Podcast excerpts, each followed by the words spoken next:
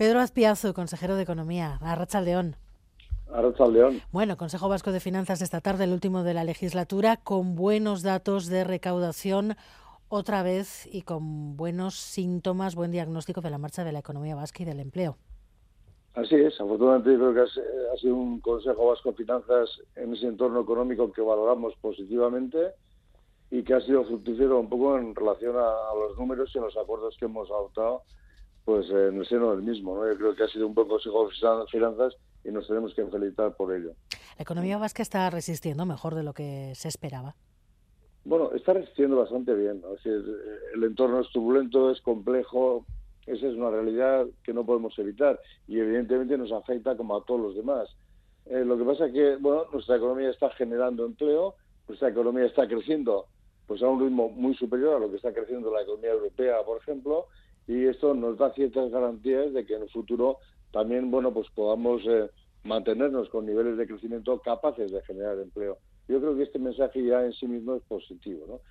Que nos gustaría crecer más, evidentemente, pero insisto, tenemos una tasa de paro más baja de las que reconocíamos hace muchísimos años y unas expectativas de crecimiento, bueno, pues generadoras de empleo, lo cual es positivo. Surfear un momento tan complicado, dos guerras, una pandemia, mantener el crecimiento económico, ¿por qué diría usted que, que ha sido posible, que está siendo posible?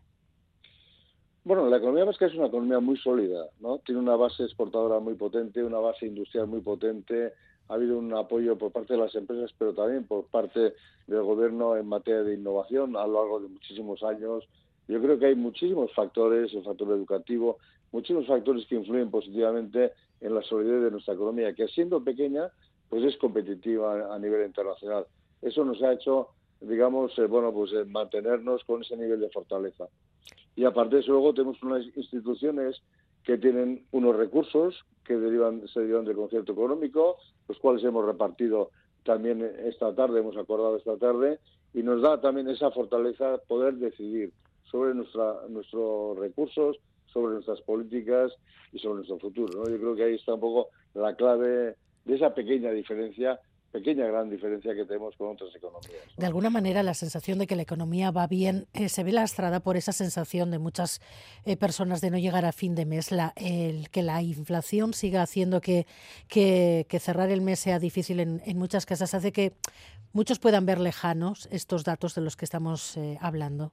Bueno, la diferencia entre la macroeconomía, que es un poco el conjunto, como va el conjunto de la economía, y la micro, que es la situación de cada uno a veces las diferencias son muy grandes. ¿no? Si el que está pasando eh, problemas, el que está pasando penurias, el que le cuesta efectivamente llegar al final de mes, que hay muchísima gente, no pues no entiende que la economía pueda ir bien, ¿no? Pero pero creemos que efectivamente, bueno, frente a esa gente que está pasando penurias, también desde el gobierno, desde la administración están tomando medidas de apoyo, de ayuda, desde la fiscalidad también para bajar los, eh, digamos, el coste de los productos básicos, etcétera. ¿no? Yo creo que bueno, la política también está colaborando a que esa mucha gente que está pasando, bueno, lo está pasando peor, pues pueda ser de alguna manera compensada y ayudada también, mm. ¿no? Yo creo que se forma parte de la realidad. La realidad suele ser compleja, la realidad macro es una y evidentemente la realidad de, de muchas personas y muchas familias, pues eso no es la misma, ¿no?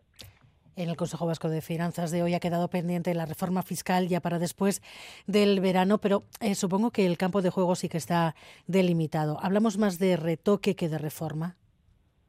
Sí, bueno, lo que se dice, lo que está diciendo es que bueno, la suficiencia financiera se ve con los datos que hemos presentado hoy también, que no es necesario en ese sentido llevar a cabo reformas muy profundas que den mucha más recaudación.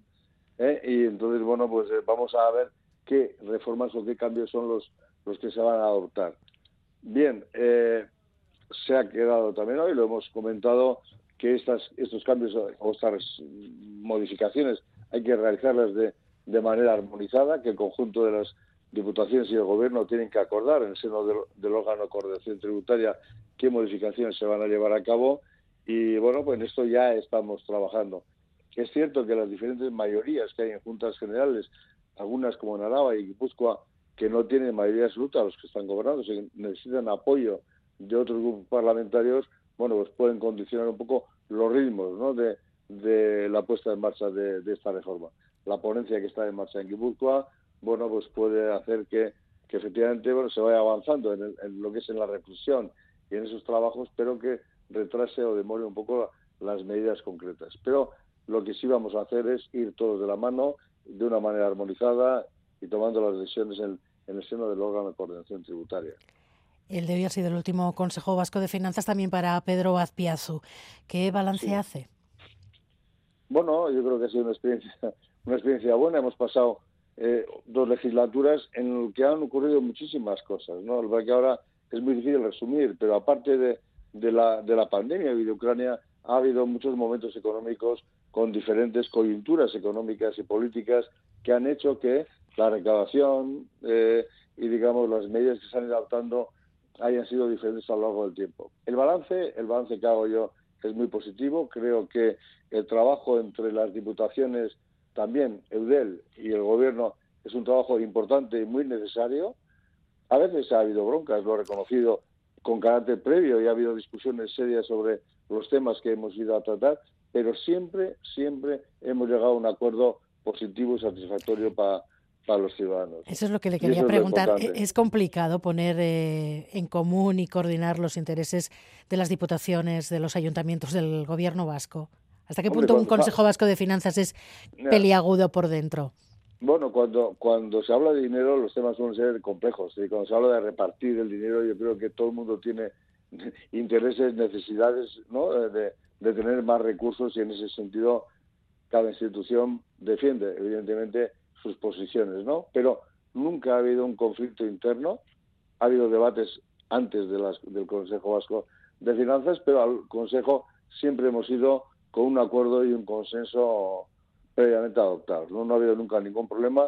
Esa ha sido una máxima que he querido seguir a lo largo de, de estos ocho años y lo he conseguido y estoy satisfecho. ¿no? Creo que la colaboración interinstitucional ha sido magnífica y yo creo que así debe seguir por el bien de todos. Tras las elecciones eh, dejará la política. ¿Qué le gustaría haber hecho, haber podido hacer y, y no ha sido posible?